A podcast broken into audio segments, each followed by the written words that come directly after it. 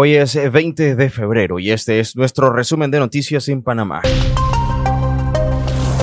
El Tribunal Electoral confirmó que el primer debate presidencial se llevará a cabo el próximo 26 de febrero, según lo anunciado este lunes. La entidad reafirmó las fechas del 13 de marzo y 17 de abril para los dos debates presidenciales siguientes.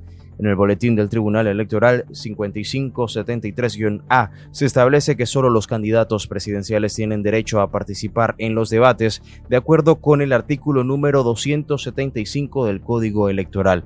Aquellos candidatos que opten por no asistir verán sus espacios vacíos conforme a las reglas establecidas en cada debate. El ministro de Seguridad, Juan Manuel Pino, informó que las organizaciones criminales que dirigen el tráfico de migrantes por la selva de Darién ganaron cerca de 820 millones de dólares el año pasado.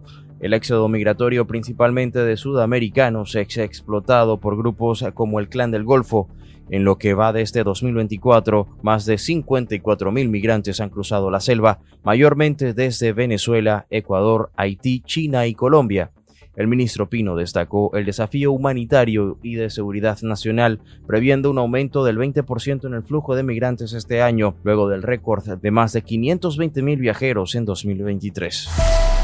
La Asociación de Residentes y Naturalizados de la República de Panamá emitió un comunicado informando sobre las dificultades enfrentadas por ciudadanos nicaragüenses al intentar retirar sus pasaportes en renovación u otros documentos necesarios para trámites migratorios. Según la asociación, la atención al público se ha visto afectada debido al asilo otorgado al expresidente Ricardo Martinelli, resultando en medidas de seguridad extremas en la zona. Rafael Rodríguez, presidente de Arena, expresó la preocupación preocupación de los ciudadanos nicaragüenses por no poder realizar sus trámites a tiempo, especialmente aquellos interesados en aprovechar la oportunidad de solicitar la residencia con un plazo hasta el 29 de febrero, según la resolución 246 del 3 de enero de 2024.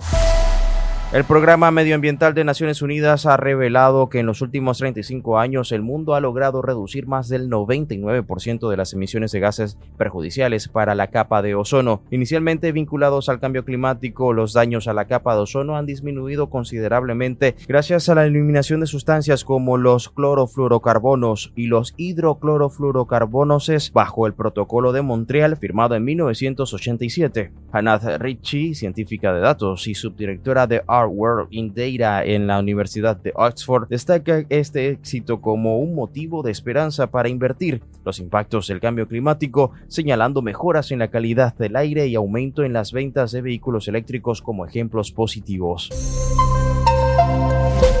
La Unión Europea ha instado de manera conjunta, con excepción de Hungría, a una pausa humanitaria inmediata en la franja de Gaza junto con la liberación incondicional de los rehenes en manos de Hamas y la provisión de ayuda humanitaria.